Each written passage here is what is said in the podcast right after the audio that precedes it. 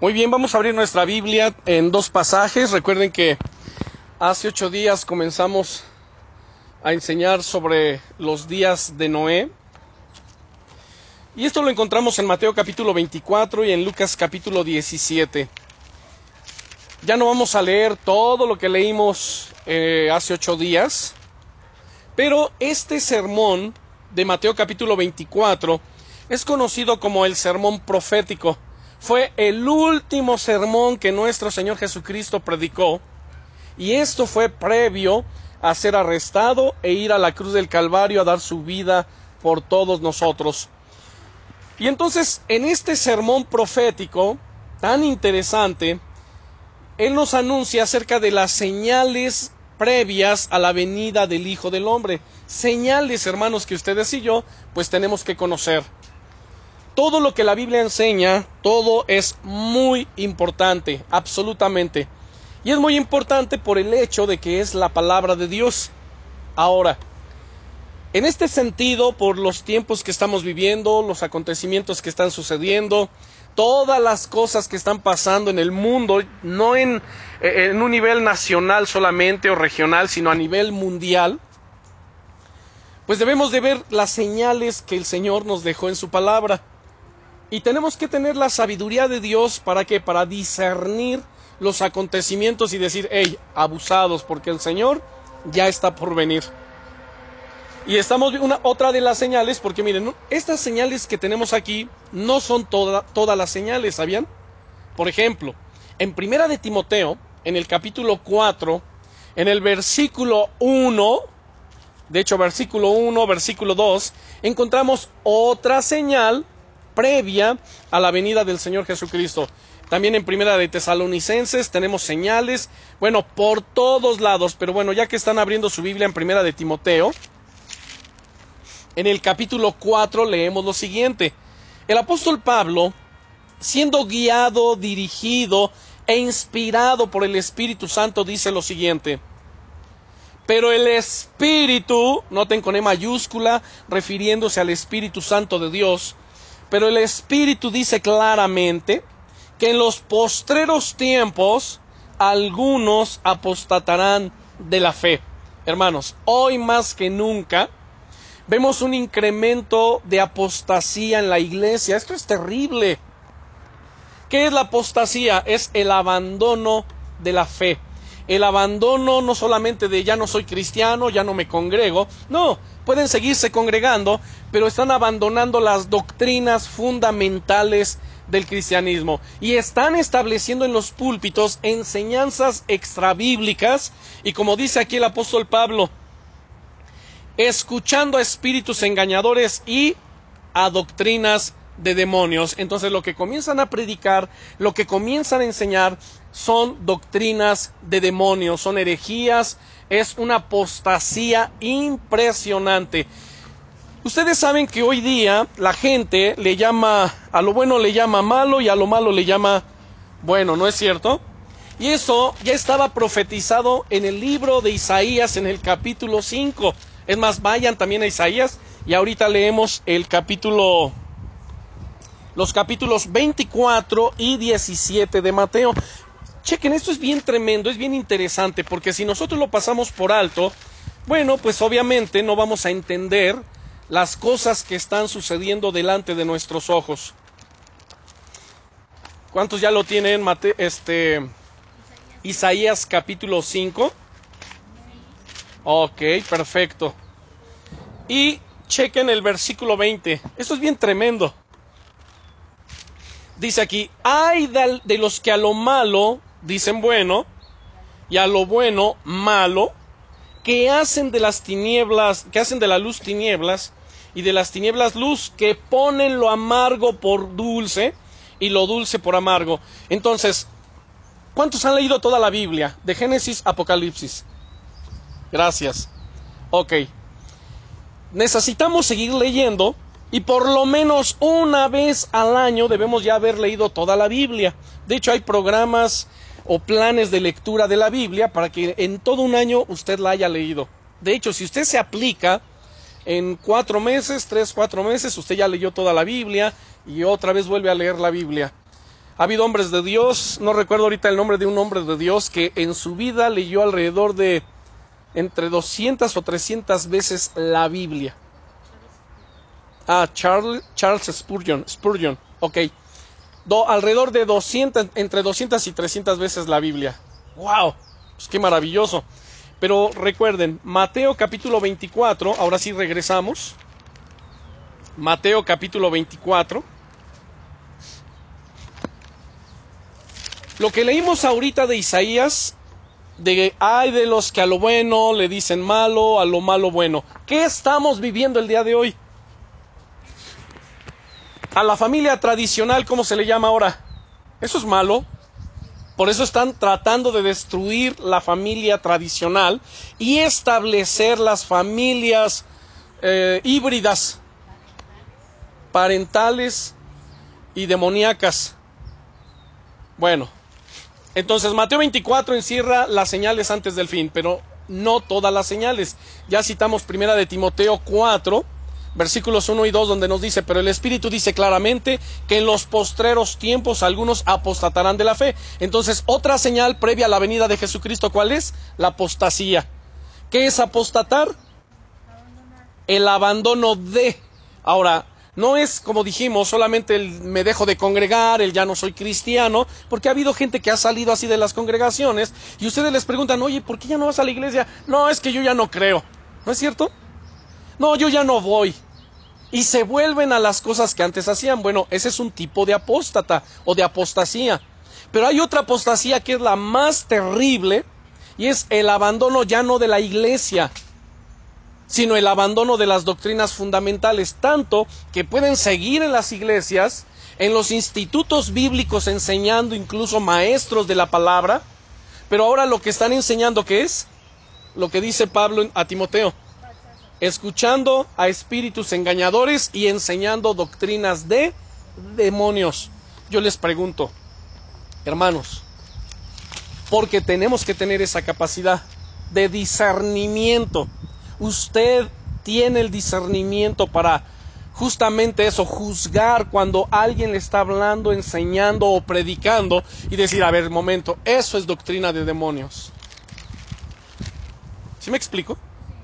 O sea, suena bien, bien, bien fuerte o, o muy fuerte, pero es así, mire, el día de hoy se ha suavizado tanto las cosas que como leímos en Isaías, hay de los que a lo bueno le dicen malo. Si ustedes hablan la verdad y son contundentes con la palabra de Dios, de Dios, muchos le van a llamar malo. Ay, no, ya, tú eres extremista, eres legalista, eres cuadrado. ¿Y qué más? Intolerante. Intolerante. ¿No es cierto? Ah, pero si uno es condescendiente, no pasa nada, bienvenidos los gays, siéntense aquí, nosotros los bendecimos y los amamos y los y, y les celebramos sus uniones, porque esto está sucediendo ya en varias congregaciones. No sé si fue hace ocho días que les comenté, pero ¿cuántos han escuchado ya del bar iglesia? Aquí en México, en la Ciudad de México, y no sé si Guadalajara o qué otro estado de la República, ya tienen su bar iglesia. En Guatemala tienen bar iglesia. Y se está extendiendo de una manera impresionante. ¿Y cuánta gente cree que va a estos bares, iglesias? Casi, casi igual como los, los típicos bares tienen a los cadeneros allá afuera, las filas de gente para que entren y entonces, órale, van pasando y pues ahí están, hay mesas con botana, con tantas cosas y pásenle. Díganme ustedes, ¿dónde? donde la Biblia nos dice que nosotros tenemos la autorización de Dios para hacer eso de la iglesia. Díganme ustedes dónde. Ahora la pregunta que surge, ¿por qué estos lugares están teniendo tanto auge en este tiempo? ¿Por qué razón? Porque son los tiempos de apostasía falta de conocimiento y porque muchos pastores, con tal de atraer la gente, le dan lo que ellos quieren. Ah, pues oye, un, nuevo concepto de iglesia, pues el bar iglesia. En Guatemala hay una iglesia que se llama, bueno, no antro, pero es una discoteca, iglesia. Es impresionante todo lo que está sucediendo el día de hoy. ¿Dónde yo le pregunto? ¿Dónde quedó el Espíritu Santo? ¿Quién convence a la gente de pecado? El Espíritu Santo. ¿Quién salva a la gente? El Espíritu Santo. Ustedes y yo no vamos a salvar a nadie. Nuestra labor es orar, clamar, ayunar, interceder, eh, predicar el Evangelio, pero al final del día el que los convence de pecado es el Espíritu de Dios y el que los trae a Jesucristo es el Padre por medio del Espíritu Santo. Usted lo puede ver, por ejemplo, en San Juan capítulo 6, en los versículos 45, versículo 30 y ¿qué dijimos el otro día? Bueno, rápidamente le doy las citas. San Juan capítulo 6. Escuche lo que dijo Jesús.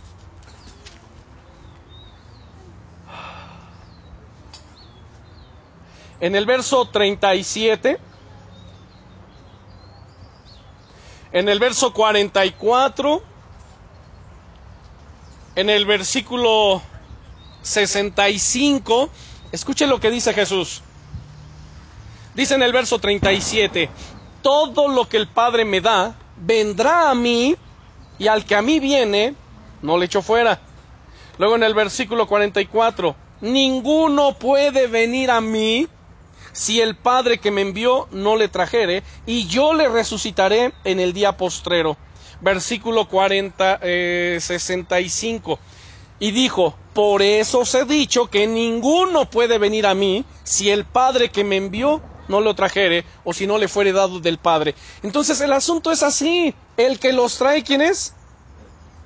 El Padre por medio del Espíritu Santo. Ustedes y yo no tenemos que utilizar ni emplear estrategias humanas. En Isaías 59, en el versículo 1 dice, no se ha cortado el brazo de Jehová para salvar, ni se ha grabado su oído para no oír. Uno puede decir, bueno, ¿y por qué las almas no se salvan? ¿No es cierto? Número uno dice, el brazo de Dios no se ha cortado para salvar, su brazo sigue extendido. Pero ¿qué impide entonces? Porque además dice, ni se ha grabado su oído para no oír. Porque a veces hay quien dice, es que yo oro y clamo y pareciera que Dios no me oye. Y la respuesta está en el verso 2, dice Dios, pero vuestras iniquidades han hecho separación entre vosotros y vuestro Dios, y vuestros pecados han hecho ocultar de vosotros su rostro para no oír. Por eso es importante examinar el corazón. Una vez que ustedes y yo estamos alineados a la voluntad de Dios, alineados con el corazón de Dios y la palabra de Dios, mire hermano, Dios se glorifica de la manera que Él tenga bien hacerlo. Y podemos estar confiados y tranquilos porque Dios está en control absoluto de todas las cosas. Ahora bien, regresamos a Mateo capítulo 24. Por eso yo le digo, hermano, tenemos que tener el discernimiento, el poder de discernir y decir, a ver, momento, esto es una señal de la previa a la venida de Jesús. Esto que estoy escuchando, eso no es de Dios, esa es doctrina de demonios. Pero hoy no se le llama así, ¿o sí? ¿Cómo se le llama hoy? Están contemporanizando la palabra, el Evangelio de Jesucristo. Y ustedes y yo no somos nadie para contemporanizar absolutamente nada de la Escritura. El cielo y la tierra pasarán, dijo Jesús, pero mis palabras nunca pasarán. La palabra sigue siendo la misma, tiene que seguir siendo predicada exactamente tal y como el Señor nos la dejó. Tal y como Él la dejó. Hoy se habla mucho del empoderamiento de la mujer, ¿no es cierto? Ahora, yo no estoy en contra de la mujer, y Dios es quien dignifica a la mujer. Honra a la mujer y nos manda bendecir, honrar, y le da el valor que le corresponde a cada uno. ¿Cuál es el valor de la mujer? Exactamente el mismo que le dio al hombre. Y la misma sangre que se derramó por uno se derramó por el otro. Y la misma cantidad de sangre se derramó tanto por uno como por el otro. ¿Estamos de acuerdo? Pero hoy se está exaltando y levantando y hablando de un empoderamiento para relegar la autoridad del hombre. Pero bueno, ese no es el tema. Pero son señales, hermanos, que están sucediendo. Ahora, venimos ya a Mateo 24, en el versículo 36 dice el Señor. Pero del día y de la hora nadie sabe, ni aun los ángeles de los cielos, sino solo mi Padre. Mas como en los días de Noé, así será también la venida del Hijo del Hombre. ¿Por qué no dijo Jesús como los días de Elías? ¿No, no se habían puesto a pensar? ¿Quién fue Elías? Un profeta impresionante que además es conocido como el profeta del fuego. Hombre de Dios que hacía descender fuego del cielo. Y Dios lo respaldaba. Hombre de Dios que hizo milagros impresionantes. Y que además dio una impartición de la doble unción, del doble espíritu que había en él, a su sucesor, a su discípulo Eliseo. Y si ustedes siguen la pista y la línea del ministerio de Eliseo, Eliseo hizo el doble de milagros que había hecho Elías. Una unción impresionante. Pero ¿por qué no dijo Dios como los días de Elías, como los días de Moisés, como los días de Isaías? No, él se refirió a los días de Noé. ¿Qué pasaba en los días de Noé? Porque como en los días antes del diluvio estaban comiendo y bebiendo, algo ya hablamos de esto hace ocho días, casándose y dando en casamiento, hasta el día en que no entró en el arca y no entendieron. ¿Cómo está la gente el día de hoy? ¿Se le predica y entiende? Muchos cristianos, gente que se dice cristiana, que vive una vida light o tibia, mundana, y se le corrige, hey, ponte las pilas, avívate, suelta tu pecado, deja aquellas cosas, conságrate, busca a Dios, santifícate. Ay, no, eso es extremista, eso es legalista. El Señor me entiende, Él sabe que mi carne es débil. No, hermanos, muchos no están entendiendo. Y no entendieron hasta que vino el diluvio y se los llevó a cuántos? A todos. Escuche. Dice, así será también la venida del Hijo del Hombre. Entonces estarán dos en el campo, uno será tomado y el otro será dejado. Dos mujeres estarán moliendo en un molino, la una será tomada y la otra será dejada. Velad pues porque no sabéis a qué hora ha de venir vuestro Señor. Ahora yo les pregunto, si usted supiera qué día y a qué hora vendría el Señor, por ejemplo, que supiéramos hoy a las 7.30 de la noche viene Jesucristo por su iglesia. ¿Cómo estaríamos? Yo estoy seguro que muchos hasta en ayuno para esperar bien al Señor, santificándonos más. Bueno, pues así tenemos que estar. Ahora vamos a Lucas 17. Lucas capítulo 17.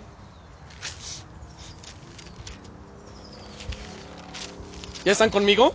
Verso 26. Como fue en los días de Noé, dice Jesús, así también será en los días del Hijo del Hombre. Comían, bebían, se casaban y se daban en casamiento, hasta el día en que no entró en el arca, y vino el diluvio y los destruyó. Ahora, ojo, porque aquí integra a alguien más, a Lot. Asimismo, como sucedió en los días de Lot, comían, bebían, compraban, vendían, plantaban, edificaban, mas el día en que Lot salió de Sodoma, llovió del cielo fuego y azufre y los destruyó a todos. Así será el día en que el Hijo del Hombre se manifieste. ¿Sabían ustedes que uno de los juicios o el juicio más grande que viene a la tierra es justamente el de fuego y azufre? Y que así como en los días de Lot, así va a suceder, pero a nivel mundial. Ahora, Dentro de esto que menciona, comían, bebían, bueno, todos comemos y bebemos, pero no se refiere a simplemente el hecho de que comemos y pues bebemos, sino se refiere a qué? Dijimos hace ocho días, a las borracheras, andar de fiesta en fiesta, de comidas en comidas, ser comilones. Mucha gente en las congregaciones no ayuna porque no puede dejar de comer. Dice el apóstol Pablo, su Dios es el vientre. No pueden dejar de comer. Imagínense hacer del vientre, del estómago, un ídolo. Alguien diría, pues es ilógico. No, es tan lógico que muchos no dejan de comer. ¿Por qué? Porque su Dios es su vientre. Eso es lo que dice aquí el apóstol, eh, perdón, el Señor Jesucristo. Y el apóstol Pablo lo cita. Pero bueno, ahora, habíamos entrado entonces a lo que es Génesis capítulo 6, porque si dice que como en los días de Noé, pues entonces tenemos que ver qué sucedía en los días de Noé. qué sucedía en los días de Lot, qué estaba pasando. A veces hay quien dice, hoy esta generación está más pervertida que nunca. La respuesta es no, apenas estamos o hemos llegado al clímax donde se encontraba Sodoma y Gomorra. ¿Por qué razón? Porque miren, vean el capítulo 6 de Génesis. Y hay una palabra clave, unas palabras claves en, el, en el capítulo 6. En el versículo 5, donde dice, y vio Jehová que la maldad, note la palabra maldad, que la maldad de los hombres era mucha en la tierra y que todo designio de los pensamientos del corazón de ellos era de continuo solamente el mal. Es decir, no había absolutamente nada bueno en el corazón, en los pensamientos de aquella generación. No lo había. Hoy todavía encontramos gente que aunque no sea cristiana, pero es moralista, ¿no es cierto? De buenas intenciones, de buenos pensamientos. En aquel tiempo, nadie en lo absoluto, todo designio del corazón, de los pensamientos de ellos, era de continuo solamente el mal. Y explicamos entonces, versículo 1 en adelante dice, Aconteció que cuando comenzaron los hombres a multiplicarse sobre la faz de la tierra, recuerden que la palabra hebrea para hombres es como Adames. Ok. Verso 2, que viendo los hijos de Dios, estos hijos de Dios no son seres humanos, sino seres angelicales, son los Ben Elohim. Y ya lo vimos en el libro de Job cuando dice que lo vinieron delante de Dios a presentarse los hijos de Dios. Y en el hebreo usted va a encontrar allí que eran los Ben Elohim. Ahora, alguien puede preguntarme, a ver, pastor, ¿y cómo sabe que era en el hebreo? Y no nos está nada más mareando, ¿no es cierto? Bueno, en, hay un grupo que tengo donde estamos estudiando teología sistemática, apologética y muchas otras cosas, ramas de la teología. Y hay una herramienta muy importante que yo les he requerido allí y que quien pueda conseguirla, consígala, aunque no esté asistiendo a mi clase, pero le va a servir mucho. Y es un libro así de este tamaño, así de grueso, y se llama La Concordancia Strong. Bueno, esta concordancia Strong nos trae todas las palabras que encontramos en la Biblia en su idioma original, en el griego, en el hebreo y en el, y en el arameo. Y entonces nos da la raíz, la etimología, el significado de cada palabra. Por ejemplo, ustedes y yo aquí en la Biblia encontramos la palabra, dígame una palabra, dígame una palabra. ¿Qué será? Oh, es que de tantas ya ni. Amor, exacto. La palabra amor. Y entonces nosotros nos quedamos aquí en la mente con un solo significado de amor. Pero al ir y verificar esa palabra en el diccionario Strong, y nos va a dar ahí la tira de todo, es una concordancia, de todos eh, los pasajes de la Biblia donde se encuentra esa palabra amor y adelante tiene un número que se le ha asignado donde lo va a enviar a su significado. Y se va a dar cuenta que esa palabra amor puede aparecer cinco veces en la Biblia, en muchos otros pasajes con significados diferentes. Así también la palabra oración, la palabra gloria, la palabra, eh, ¿qué será? Espíritu. Espíritu incluso, y entre muchas otras.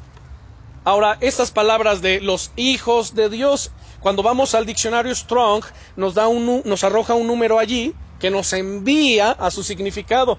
Y cuando vemos ahí aparece la palabra en el hebreo. Y en el hebreo son los Ben Elohim y el significado, ¿quiénes son? Esos ángeles. Eran seres angelicales, seres espirituales que abandonaron su morada, como lo dice el apóstol Pedro y lo dice Judas, abandonaron su morada y descendieron. Y después fueron entregados a prisiones eternas. Cuando vamos en el griego a las prisiones eternas, la palabra que aparece para esas prisiones eternas es el tártaros. ¿Qué es el tártaros? Es en el núcleo, en el centro de la tierra, donde están estos seres demoníacos y no van a salir hasta el juicio. Pero bueno, así que es muy importante, hermanos, para que nadie nos mare, nadie nos diga algo que no es. y podamos decir, no, aquí la Biblia y su significado y su raíz hebrea, su raíz griega, etcétera, es esto. Bueno, solamente era ahí para quienes estén interesados en aprender más, en conocer más, háganlo. Y una vez que lo tenga, para que lo aprenda a manejar muy bien, con toda confianza, acérquese conmigo y yo le asesoro cómo lo puede emplear y sacarle el mayor provecho posible a esa herramienta que es muy interesante. Bien, entonces dice que viendo los hijos de Dios que las hijas de los hombres eran hermosas, tomaron para sí mujeres, escogiendo entre todas ellas. Ahora, hace ocho días yo le dije que iba a hacer uso de un recurso que en la abogacía se le llama precedente vinculante. ¿Cuántos escucharon eso? Bien. Por ejemplo, en la ley, para ellos, para el juez emitir un juicio y los abogados para defender de una manera correcta y echan mano de todos los recursos a su mano o a su alcance. Y uno de esos recursos se llama los eh, antecedentes vinculantes, es decir, que hace 30 años, 20 años, o hace unos meses, o hace 60, 80, 100 años sucedió un caso similar y el fallo fue este y entonces de ahí a aquí está el antecedente vinculante y de ahí este, podemos obtener un beneficio. Bueno, en este caso para nosotros o, eh, o del recurso que yo voy a echar mano, les dije, se llama el libro de Enoch. Es un libro apócrifo, Apócrifo porque no es inspirado por Dios como estos 66 libros que tenemos. Pero el libro de Enoch es un libro que era utilizado por los apóstoles del primer siglo, por los cristianos del primer siglo de la era cristiana. Tanto que el apóstol Pedro, entre muchos otros, y Judas, lo citan. En el verso 14 de Judas, a ver rápidamente, búsquenlo. Judas, verso 14, Judas lo cita. Ahora, yo le hice la aclaración hace ocho días. Al citarlo, no le estamos dando el peso, ni el valor, ni poniendo a la altura de, la, de, de, los libros inspirados por Dios, que quede bien claro. Solamente lo utilizamos, como lo hizo Judas, como un libro de qué? De consulta, como una fuente de consulta, nada más. Así como cuando predicamos y hacemos también, eh, citamos, no sé, algún libro de un politólogo, de un, de un zoólogo, de un arqueólogo X por los datos que arroja, pero no le damos el peso de la inspiración divina, que quede bien claro. Bien, en Judas, versículo 14, dice, de estos también profetizó quién? Ahí está. Está citando a Enoch, séptimo desde Adán, diciendo, mire, y entonces cita el texto del libro de Enoch. He aquí vino el Señor con sus santas decenas de millares para hacer juicio contra todos y dejar convictos a todos los impíos de todas sus obras impías que habían hecho impíamente y de todas las cosas eh, duras que los pecadores impíos han hablado contra él. Entonces, bueno, ahí está este antecedente vinculante. En el capítulo 6 del libro de Enoch, él cita y es muy parecido al Génesis capítulo 6 que tenemos aquí en nuestra Biblia y que estamos leyendo. Es muy, muy, muy parecido. Ahora, ¿por qué yo creo que no aparece el libro de Enoch como un libro inspirado? Por la sencilla razón de que es un libro tan extenso que está lleno de profecía, de juicio tras juicio, tras juicio y juicios impresionantes. Si Apocalipsis es un libro fuerte, donde hay revelación y juicios, bueno, el libro de Enoch le dice, quítate que ahí te voy. O sea, es muy, muy fuerte. Bueno, eso es lo que yo creo. Ahora, ahora sí estamos en Génesis capítulo 2, eh, capítulo 6, perdón que viendo los hijos de Dios, los Ben Elohim, que las hijas de los hombres eran hermosas, las palabras hebrea para hijas de los hombres son las Benai Adam. La palabra Benai es hija. Adam, hombre. Las hijas de los hombres. Y para los hijos de Dios vemos aquí los Ben que Ben Elohim. Bien. Ahora verso 3. Y dijo Dios, no contenderá mi espíritu espíritu con el hombre para siempre, porque ciertamente él es carne, mas serán sus días 120 años.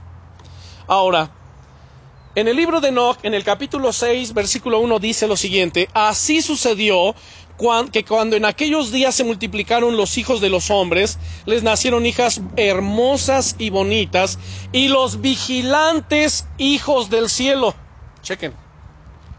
Porque hoy día, para ese versículo 2 hay dos interpretaciones. Una, la que yo ya le di. La segunda interpretación, y que yo no comparto, es que muchos dicen que aquí cuando dice la Biblia que viendo los hijos de Dios, a esos hijos de Dios ellos dicen que es la descendencia de Set. No. ¿Quién fue el que le sucedió después de Abel? ¿Sem? Sem. Set o Sem.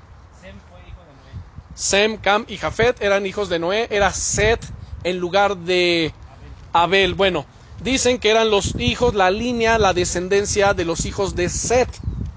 Sin embargo, no puede ser así, por eso les hablo de la concordancia Strong. Cuando usted va, le da el significado, le da la palabra en el hebreo como aparece o cómo apareció en el original y lo que significa. Segundo, al echar mano de esta fuente del libro de Enoch, creo que es muy claro lo que nos dice aquí, ¿no es cierto? Que viendo los vigilantes, los hijos del cielo, los ángeles, las vieron y las desearon y se dijeron unos a otros, vayamos y escojamos mujeres de entre las hijas de los hombres y engendremos hijos. Y bueno, en el verso 3, cuando dijo Dios, no contenderá mi espíritu con el hombre. ¿Qué significa esto? Que el espíritu de Dios, hermanos, contiende con los pecadores día a día. ¿Por medio de qué? Por medio de la convicción de pecado, tratando de convencerlos de su necesidad de Cristo, enviando el mensaje del Evangelio para que se arrepientan, para que conozcan a Dios. Y les advierte también por medio de qué? Por medio de su conciencia. Dios en todos los seres humanos puso algo que conocemos como conciencia, que aunque no conozcamos a Cristo, que aunque no tengamos al Espíritu Santo de Dios, pero esa conciencia nos acusa o nos defiende. ¿Cómo es que la gente que no conoció a Cristo va a ser juzgada? ¿Cómo es que la gente que vivió en etnias o en tribus, incluso caníbales, tribus que jamás escucharon a Jesucristo, ¿cómo cree que van a ser juzgados? Dice Pablo en Romanos capítulo 2 que van a ser juzgados por medio de su conciencia, porque esa conciencia es ley para ellos. ¿Sí me explico? Porque cuando ustedes van y conocen algunas etnias, incluso en México, en la sierra de Oaxaca, con los tarahumaras, los raramuris, usted se va a dar cuenta que ellos se rigen por los usos y costumbres. Y buena medida de esos usos y costumbres son compatibles con nuestras leyes. ¿Quién les dictó esa ley? Su conciencia. Y por esa conciencia, por esa ley, ellos van a ser juzgados aunque nunca hayan conocido a nuestro Señor Jesucristo. Alguien me preguntará, entonces va a haber gente que no conoció a Jesucristo y que va a ser salva. La respuesta es, sí, claro. Porque por su conciencia, dice Pablo en Romanos capítulo 2. Anote el versículo para que lo tengan a la mano, lo puedan ustedes incluso meditar en su casa, darle un repaso para ver si lo que Teo les está diciendo realmente es así o, o no. Romanos capítulo 2, versículo 14. Romanos 2, 14. ¿Sí lo tenemos? Escuche lo que dice Pablo. Dice, porque cuando los gentiles que no tienen ley, es decir, no tienen la ley de Dios, hacen por naturaleza lo que es de la ley, esos, aunque no tengan ley, son ley para sí mismos. Versículo 15 mostrando la obra de la ley escrita en sus corazones. Ahí está apelando a la conciencia. Dando testimonio, vea, ¿quién? Por eso le digo, a ver, leámoslo. Dando testimonio su conciencia y acusándoles o defendiéndoles sus razonamientos. cuando En el día en que Dios juzgará por Jesucristo los secretos de los hombres conforme a mi evangelio. Ahora el Señor no quiere que esa gente se quede así y sea juzgada solamente así. Por eso nos manda, vayan y prediquen el Evangelio a toda criatura. Entren en las etnias, que conozcan a Jesucristo como su Señor y Salvador. Pero aún los que nunca escucharon el mensaje del Evangelio porque no hubo quien les predicara, ellos van a ser juzgados por su ley. En este caso, lo que conocemos en las etnias de México como los usos y costumbres. Pues por esos usos y costumbres ellos van a ser juzgados. Bueno, ya me regreso. Ahora, segundo, si el Espíritu Santo es resistido y es contristado, porque dijo Dios, mi espíritu no contenderá con el hombre, sino serán sus días 120 años. Si el Espíritu Santo es resistido, contristado, finalmente termina siendo qué? Apagado. Por eso dice Dios, mi espíritu no va a contender para siempre, porque ciertamente el hombre es carne, es decir, es decir, incurablemente corrompido, carnal y sensual. A eso se refiere Dios al decir de que el hombre ciertamente es carne, es decir, es sensual, es corrompido, es pecador, incurablemente pecador. No hay forma humana de que el ser humano sea corregido. Y por eso Dios dice, serán sus días 120 años. ¿A qué se refiere con que serán sus días 120 años? ¿Alguien lo sabe? Recuerden que la gente o la generación antidiluviana llegaron a vivir alrededor de un milenio, casi mil años, 970 años. Posterior, mande. Exactamente, entonces ahora, la generación postdiluviana, lo más que llegó a vivir 120 años. Serán sus días 120 años. Ahora de repente alguien puede decir, híjole, qué mal plan de Dios. O sea, si vivíamos, el ser humano vivía alrededor de 900 y pico de años, ¿cómo es que le baja a 120? Y de 120 todavía un poco más abajo. ¿Saben? No es una mala onda de Dios, sino al contrario, Dios le está haciendo un favor a la humanidad. Que no sigamos soportando y sufriendo y padeciendo tanta maldad del corazón del hombre. Por eso sus días son acortados 120 años. Miren hermanos, una realidad es esta. Nadie es desechado por el Espíritu Santo, sino aquel que desecha al Espíritu Santo. A ver si me explico. El Espíritu Santo no desecha a nadie, tanto que Jesús dijo, el que a mí viene, yo no le echo fuera.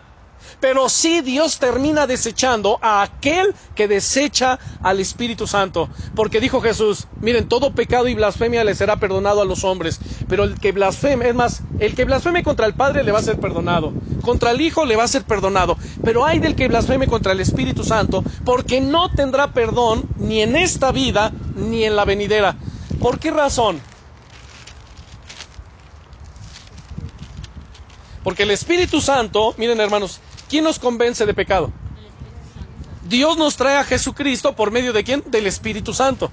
Y si el Espíritu Santo, que es el agente que trae la convicción de pecado, está entristecido, resistido y apagado, ha sido blasfemado, ya entonces ahora Él se encuentra inoperante para ciertas personas porque lo han apagado, ¿no? Ya, ya finalmente lo apagaron. O sea, mire, uno, ustedes y yo lo contristamos todavía. ¿Cómo lo contristamos? Cuando no hacemos lo correcto delante de Dios. Cuando pecamos de manera voluntaria. Cuidado, lo entristecemos. Pablo nos dice en Efesios capítulo 4, y no contristéis al Espíritu Santo de Dios, con el cual fuisteis sellados para el día de la redención. O sea, ya fuimos sellados con el Espíritu Santo, pero dice, no lo contristen. Un cristiano lo puede contristar. Al tenerlo contristado, ¿sabe lo que pasa ya con el Espíritu Santo en la vida del creyente? Ya está inoperante. Ya no opera. Por eso muchos dicen, es que yo no siento a Dios. Ya no tengo ese gozo, esa alegría. Ya no tengo esa hambre por la palabra. O sea, ya perdieron el sentido de. ¿Sí me explico? ¿Cuándo? ¿Qué necesito hacer para que el Espíritu Santo, para sentirlo nuevamente en mi vida, para tener ese gozo? Bueno, es una sola cosa y bien simple. Bueno, aparentemente simple. Arrepentimiento. Por eso en Apocalipsis encontramos el primer mensaje a la iglesia de Éfeso. Que el Señor le dice, a ver, yo tengo algo contra ti. ¿Qué, Señor? Pues que has dejado tu primer amor mira de dónde has caído y arrepiéntete, vuelve a hacer, perdón, vuelve a hacer las primeras cosas, porque si no te hubieras arrepentido, voy a venir y voy a quitar, a quitar tu candelero de delante de mí. Lo voy a quitar. Si no te hubieras, arrepentido. Vean los demás mensajes de las iglesias. La única que se salva es la iglesia de, eh, de Filadelfia. Era la única que caminaba rectamente delante de Dios. Es la única iglesia a la que el Señor no le reprochó absolutamente nada. A todas las demás era arrepiéntete y arrepiéntete y arrepiéntete. ¿Qué hago? ¿Qué necesito hacer para que el Espíritu Santo una vez más vuelva a guiarme, vuelva a avivarme? Arrepentimiento. Entonces el Señor no desecha nada, a nadie, perdón. El Espíritu Santo no desecha a nadie. Pero sí desecha a aquel que blasfema, que resiste, que apaga al Espíritu Santo. Miren hermanos, ¿un cristiano puede resistir al Espíritu Santo? La respuesta es sí, también lo puede resistir.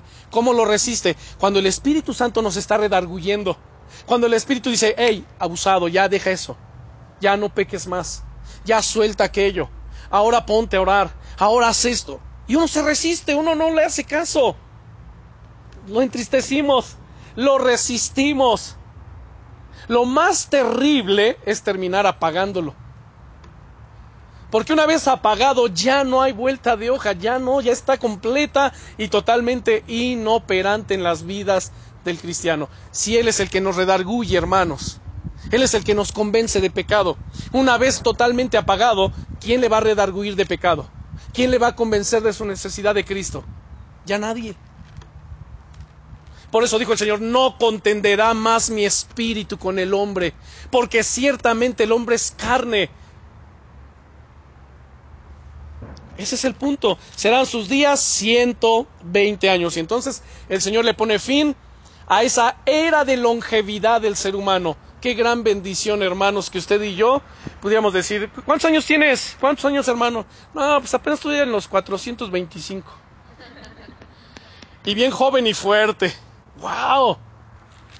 Pero cuando él reduce la edad, eh, la edad, inmediatamente eso se reflejó también en la apariencia física, en las fuerzas, viene un decaimiento, un degradamiento, hermanos, en las fuerzas, en la salud, eh, en los órganos, bueno, todo vino a ser afectado por causa de qué?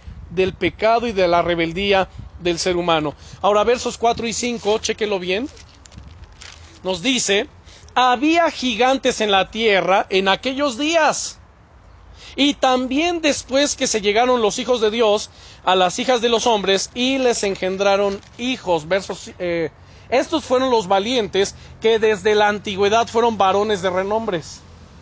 Y vio Jehová que la maldad de los hombres era mucha en la tierra y que todo designio de los pensamientos del corazón de ellos era de continuo solamente el mal. Cuando dice había gigantes en la tierra, esa palabra en el hebreo para gigantes es la palabra nafa, que, significa, es nafa de donde viene o se deriva la palabra nefilim o nepilim, dependiendo. Nefilim o nepilim. Y esa palabra, ¿qué significa? Significan los caídos. Estos caídos o nefilim eran los gigantes, que eran los descendientes producto de la relación híbrida una relación sexual híbrida entre seres angelicales y entre mujeres. Ahora, alguien de repente pregunta, a ver, si eran ángeles, ¿qué no los ángeles no tienen cuerpo? ¿Qué no los ángeles son seres incorpóreos? ¿Qué no los ángeles son seres etéreos? La respuesta es sí y no. Sí y no, ¿por qué? Porque cuando descienden a la tierra, absolutamente todos estos seres angelicales tenían la facultad, el poder para ellos materializarse. Esto es bien impresionante. Y, y tenemos pasajes donde a un Cristo con dos ángeles, el verbo preencarnado, noten lo que dije, ¿el verbo qué? Preencarnado. Se presenta delante de Abraham, aquí mismo en Génesis, pero en el capítulo 18, véanlo.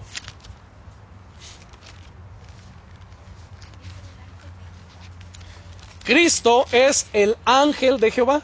Exactamente. ¿Ya lo tienen? Vean el verso 1 en adelante, dice, después le apareció Jehová. A ver, pues no que nadie puede ver a Dios cara a cara, y aquí estaba viendo a Jehová, a Dios. Si hemos explicado esto, ¿no? Ok, escuche. Después le apareció Jehová en el, en el encinar de Mamre, Estando él sentado a la puerta de su tienda en el calor del día, y alzó sus ojos y miró, y aquí tres varones, no dijo tres espíritus. ¿Cómo los vio? ¿Cómo se presentaron? Así, con ropa, carne, hueso, pies, sandalias, cabello, tal como una persona más. Vio tres varones y salió perdón, y alzó sus ojos y miró, y aquí tres varones que estaban junto a él, y cuando los vio salió corriendo de la puerta de su tienda a recibirlos, y se postró a su tierra, en tierra, y dijo, Señor, no dijo señores, eran tres, vean el singular, se refirió a uno de los tres, Señor, si ahora he hallado gracia delante de tus ojos, te ruego que no pases de tu siervo que se traiga ahora un poco de agua y lavad vuestros pies. Un espíritu no se puede lavar los pies. ¿Cómo, ¿Cómo, les vio los pies? Polvosos, tierrosos, por la arena del desierto y por la tierra ya donde estaba ahí con Abraham. Escuchen. Lavad vuestros pies y recostaos debajo de un árbol. Recostaos y traeré un bocado de pan y sustentad vuestro corazón y después pasaréis, pues por eso habéis pasado cerca de vuestro siervo. Y ellos, ahora sí los tres responden, y ellos le dijeron, haz así como has dicho. Ellos pudieron, haberle dicho, no, pues, ¿qué te pasa? ¿Cómo un bocado de pan? ¿Qué no entiendes que somos ángeles, que somos seres espirituales, que nosotros no comemos? ¿No pudieron haberle dicho eso? ¿Para qué te molestas? ¿Para qué vas a ir a preparar? Pero dijeron, no, haz como has dicho. Porque además, y recuéstense debajo de un árbol, ¿no? A la sombra. Haz como has dicho. O sea, a ver, ¿dónde nos vamos a recostar? Óigame. Chequen el siguiente versículo. Entonces Abraham fue a prisa a la tienda a Sara. Imagínense la emoción. Rebeca, párate, mamacita. Mira quién está aquí. O sea, corriendo Sara. Y le dijo, Toma pronto tres medidas de flor de harina y amasa y haz panes cocidos debajo del rescoldo. Y corrió Abraham. Corrió, imagínense cómo andaba tan emocionado que corría. ¿Qué edad tenía Abraham? Ya tenía los 90 y casi 99, ¿no? Como 98. No, ya los 99. Porque aquí le habla y, a las, y al siguiente ya tiene el hijo. Tenía 99 años y andaba corriendo. Pues sí que no, de la emoción. Y corrió Abraham a dónde? A las vacas y tomó un becerro tierno y bueno y lo dio al criado y éste se dio prisa a prepararlo rápido. Lo destazó, sacó las costillas, el tibón, el carrachera, bueno, todo hizo ahí los cortes. ¿Qué le gusta a mi señor? A ver, ¿qué le ofrecerían ustedes? Imaginen sacar ahí el costillar no, hombre, tipo que pica piedra, grandes. El olor, hermanos. Mientras Sara está preparando ahí los tomatitos, ¿no? Para hacer una salsa en molcajete, una salsita roja en molcajete, las tortillitas infladitas ahí en el comal. Wow. Saliendo de aquí. Dice, tomó además mantequilla y leche y el becerro que había preparado y lo puso delante de ellos. Y él se estuvo con ellos debajo del árbol y comieron. Mi señor ahí comiendo. Comieron, hermanos. Y luego ya viene el diálogo, entonces verso 9, y le dijeron, ¿dónde está Sara, tu mujer? Y él respondió, aquí en la tienda. Entonces dijo, de cierto volveré a ti. No dijeron, dijo, ¿quién? El Señor. Y según el tiempo de la vida, he aquí que Sara, tu mujer, tendrá un hijo. Y Sara escuchaba la puerta de la tienda que estaba detrás de él, ella con 89 años de edad. Y Abraham y Sara eran viejos de edad avanzada, y, y a Sara le había cesado ya la costumbre de las mujeres. Se rió pues Sara entre sí diciendo, después que envejecido tendré deleite, siendo también mi señor ya viejo. Bueno. Y entonces Jehová dijo, vea quién era uno de ellos. Era el Señor. Dijo Abraham, ¿por qué se ha reído Sara diciendo, ¿Será cierto que he de dar a luz siendo ya vieja? ¿Hay para Dios alguna cosa difícil? Al tiempo, señalado volveré a ti, y según el tiempo de la vida, Sara tendrá un hijo. Entonces Sara negó diciendo, no me reí, porque tuve miedo. Y él dijo, no es así, sino que te has reído. Óigame, el Señor escuchando y conociendo, teniéndolo ahí a un lado, y diciendo, hey, te reíste, y ella todavía negándolo en la cara del Señor. ¡Qué atrevimiento! ¿No? ¡Qué atrevimiento! Pero bueno, entonces como esto, hermanos, hay más evidencia en la escritura. Tenemos el ángel de Jehová manifestándose a Manoa en, en jueces capítulo 13, previo la, era el, el, anunciamiento de que el Señor iba a levantar un juez. ¿Quién fue ese juez? Sansón. Que bueno, saben la historia. Y como ello vemos muchas evidencias en la escritura se presentaban de manera física, palpable. Por eso es que en Hebreos capítulo 13 y versículo 2 dice, hey, no se olviden de la hospitalidad, porque muchos de ustedes sin saber han hospedado ángeles. ¡Wow! ¡Qué, maravilloso! Ángeles. ¿No le ha sucedido? que quizás en algún momento de necesidad se le descompuso el carro. A nosotros, recuerdo hace años, ¿no? Íbamos a Texcoco y en pleno viaducto de repente se paró el carro ya. El alternador se murió.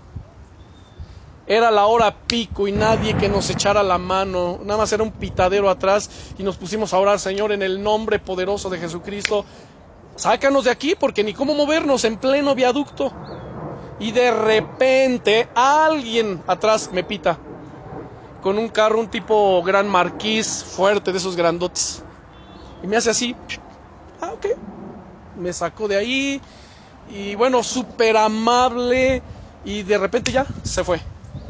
No digo que fue un ángel, pero cosas así, sucesos así, es que se, se manifiestan ángeles de Dios, porque además en Hebreos, en el capítulo 1, versículo 14, dice, a ver, los ángeles no son todos espíritus ministradores. ¿Qué significa ministradores? Servidores.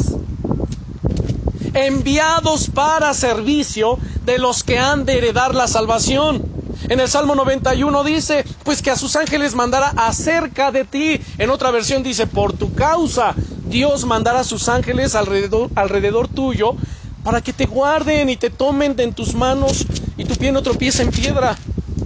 Mire qué maravilloso es. Los ángeles son espíritus ministradores enviados para servicio de los que hemos de heredar salvación. Jesús en el huerto de Getsemaní no tenía ángeles que lo fortalecían. Usted y yo traemos por lo menos dos ángeles. Dos. Para aquellos hermanos, hermanas que le digo, ay, nadie me entiende, cómo sufro, estoy solo, estoy sola. No, no estás solo no está sola, el Señor está con usted. Pero bueno, ya me desvío un buen, ya me regreso. Bueno, pero aprendimos algo, ¿no? Déjeme justificar mi, mi desvío escritural.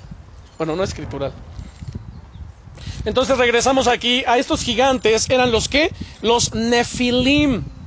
Dice la escritura, particularmente, ahora, ya hago señalamiento, la escritura dice que eran gigantes. En el libro de Enoch nos da las medidas de estos seres hasta cuánto llegaron a medir. ¿Sabe hasta cuánto llegaron a medir? 30 metros de altura. ¿Cuánto medirá aquel árbol grande que está allá? Este que está aquí.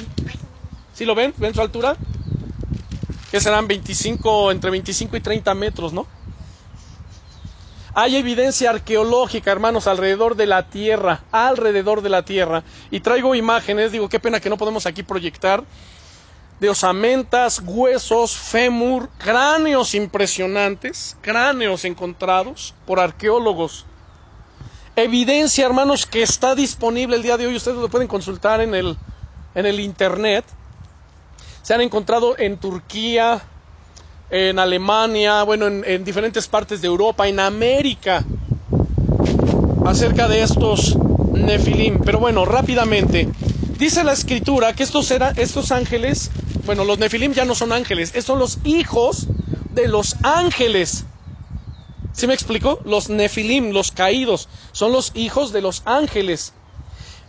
Dice la escritura que estos son los que corrompieron más a la humanidad. Ahora, en el libro de Enoch nos da muchas descripciones Tanto que dice que estos, como eran los varones y los valientes de renombre, los valientes, en el hebreo la palabra para valientes es gibor, pero estos valientes eran los que se oponían, o sea, el significado ahí de Gibor para ellos es que estos se oponían abiertamente a Dios.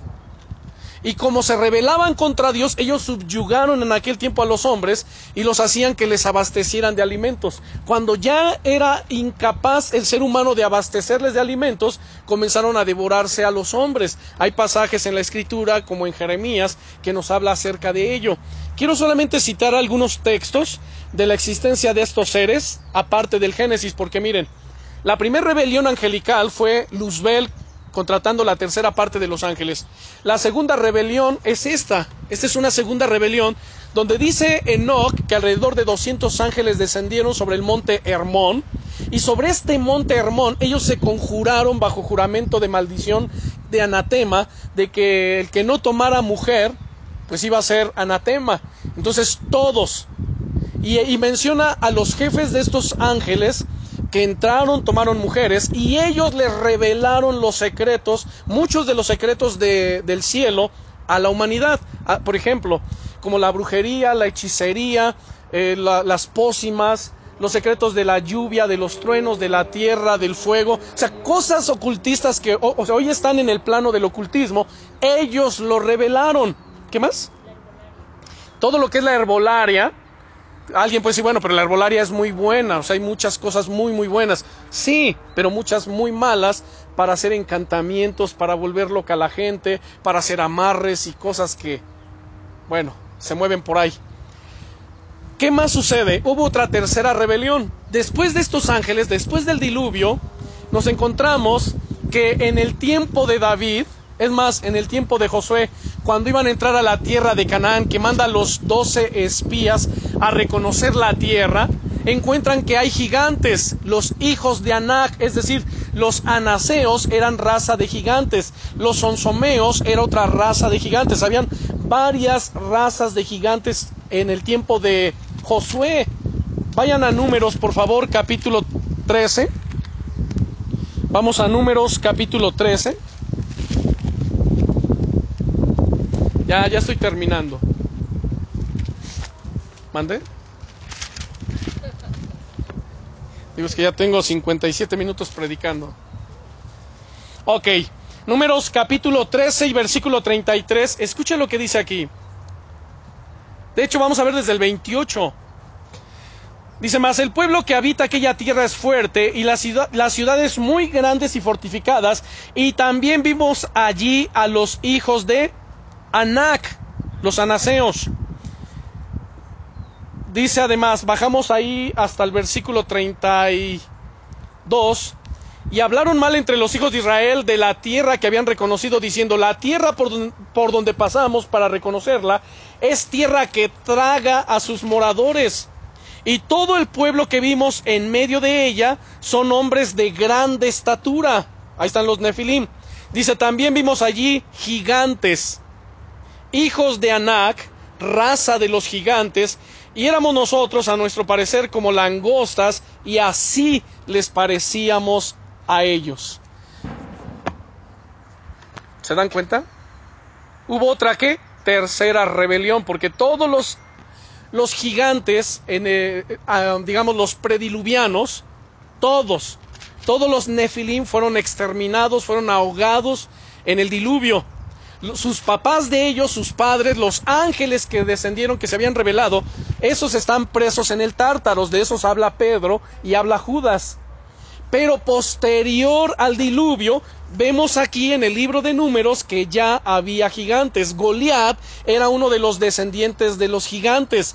Y Goliat tenía cuatro hermanos. Cuando David se va a enfrentar a Goliat, dice el texto bíblico que él tomó cinco piedras del arroyo y los guardó en su zurrón, en la bolsita que cargaba, y llevaba la onda en la mano. Hay quien dice, bueno, es que tomó cinco piedras por si fallaba con una, pues tomaba la otra. Error. La Biblia dice que los hijos de Benjamín eran expertos en, en el uso de la onda, que jamás erraban. Dice que incluso ellos podían disparar la onda y espantar una mosca de la oreja del caballo andando, del caballo, sin que el caballo perdiera su ritmo, sin asustarlo. Imagínese cuán diestros eran. Y David había aprendido de los benjamitas. David era de la tribu de Judá, pero él aprendió a usar la onda de los hijos de Benjamín. Y era tan diestro, pero ¿por qué entonces cinco piedras? Porque Golía tenía cuatro hermanos más. Entonces mato a Goliat y si me salen los otros, también me los echo. ¿Y dónde mató a Goliat? ¿A dónde le dio? Él sabía dónde apuntar, dónde decía, aquí dándole, lo voy a matar. Obviamente con la ayuda del Señor que también le guió y le dirigió. Tenía toda la ayuda del cielo a su lado. Toda la ayuda del cielo tenía él. Ahora, Originalmente, como dijimos, ¿dónde se mencionaron los gigantes? En el capítulo 6, versículo 4. Ha pasado el tiempo y ahora en el libro de los números los encontramos nuevamente a estos seres malvados y perversos. Ahora,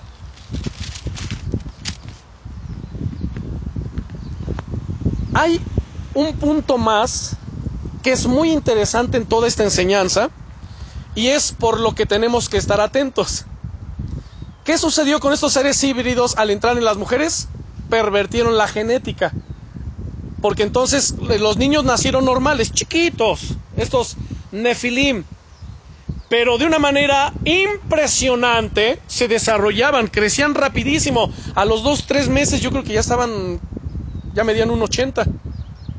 Imagínense grandes y comenzaron a crecer hasta tomar esas este, alturas. Ahora, Dice la escritura que lo que Satanás procuraba hacer en medio de todo esto era una sola cosa, porque detrás de estos ángeles estaba Satanás, moviéndolos. Satanás. ¿Cuál era su misión? Pervertir la genética humana, tratando de que la promesa y la primer profecía que se dio en la Biblia, en Génesis capítulo 3, versículo 15, quedara frustrada. ¿Cuál es la profecía bíblica? Y con esto voy a terminar hoy que la simiente de la mujer aplastaría la cabeza de la serpiente. Y entonces Satanás dijo, la única forma de que esa simiente no venga y acabe conmigo será pervirtiendo la genética humana. Si pervierto la genética humana, toda su genética va a estar en esa condición pervertida y el verbo no habrá forma de que se encarne en ninguna mujer, porque Él es santo. No habrá forma. Y entonces adelante vemos que dice la escritura, un minutito nada más. Es que esto es muy interesante todo lo que nos arroja el, eh, el texto bíblico. Dice aquí, mande. Sí, qué pena que no lo podemos proyectar. Cheque lo que dice aquí en el verso 6 dice, y se arrepintió Jehová de haber hecho hombre en la tierra, y le dolió en su corazón, y dijo Jehová, raeré de sobre la faz de la tierra a los hombres que he creado, desde el hombre hasta la bestia. ¿Por qué la bestia? Y hasta el reptil y las aves del cielo, pues me arrepiento de haberlos creado, pero no he hallado gracia delante de los ojos de Dios. ¿Por qué los animales? ¿Qué tenían que ver? Bueno, lo que nos arroja rápidamente la evidencia bíblica y el libro de Enoch es que estos seres perversos comenzaron a cometer bestialismo. ¿Sí me explico? Relaciones sexuales con los animales y de ahí, de esas relaciones híbridas, nacieron seres híbridos. El minotauro, ah, las sirenas y... ¿Perdón? Sí, usted va, por ejemplo, o, conoce o lee la mitología griega y va a ver ahí cantidad de seres híbridos. Usted ve la, eh, la mitología nórdica y muchas otras mitologías y va a encontrar seres híbridos aún en la cultura egipcia, en la cultura maya, en muchas culturas va a encontrar seres híbridos, cuerpo de hombre, cabeza de animal o viceversa, y es toda una situación terrible. La perversión genética estaba en su máximo apogeo. Por eso dijo Dios, me arrepiento y voy a raer de la faz de la tierra al hombre que he creado, porque toda la genética humana estaba siendo pervertida. Los animales estaban, ya, ya estaba su genética contaminada y Dios iba a raer todo ello. Pero dice en el verso 9, En el 8 dijo, pero Noé halló gracia delante de los ojos del Señor. ¿Por qué Noé? Porque Noé se había cuidado, Noé no se involucró, Noé aún no se había pervertido. Dice el verso 9, estas son las generaciones de Noé. Note la palabra generación, de ahí viene la palabra genética y de ahí se deriva también la palabra génesis. Eh, Noé, varón perfecto, eh, varón justo, era Noé perfecto en sus generaciones. Estas palabras generaciones significa que su descendencia aún estaba limpia, su genética estaba limpia, su genética no se había corrompido y Dios entonces lo apartó y dijo, a ver, a ver, Noé, te me vas a construir el arca donde vas a entrar tú, tu esposa, tus tres hijos que aún no se han contaminado, tus nueras, voy a acabar con todo el mundo creado y ustedes van a repoblar la tierra. Oremos. Padre, en el nombre de Jesucristo. Te damos gracias, amado Señor, por esta enseñanza y te pedimos, Rey Eterno, que ilumines nuestra mente, nuestro corazón y que nos des luz y claridad en todas estas cosas, Señor, que podamos estar atentos a lo que pasa día a día, lo cual significa que el día de hoy también la genética humana está siendo contaminada. En el nombre de Jesús, guárdanos y protégenos. Amén.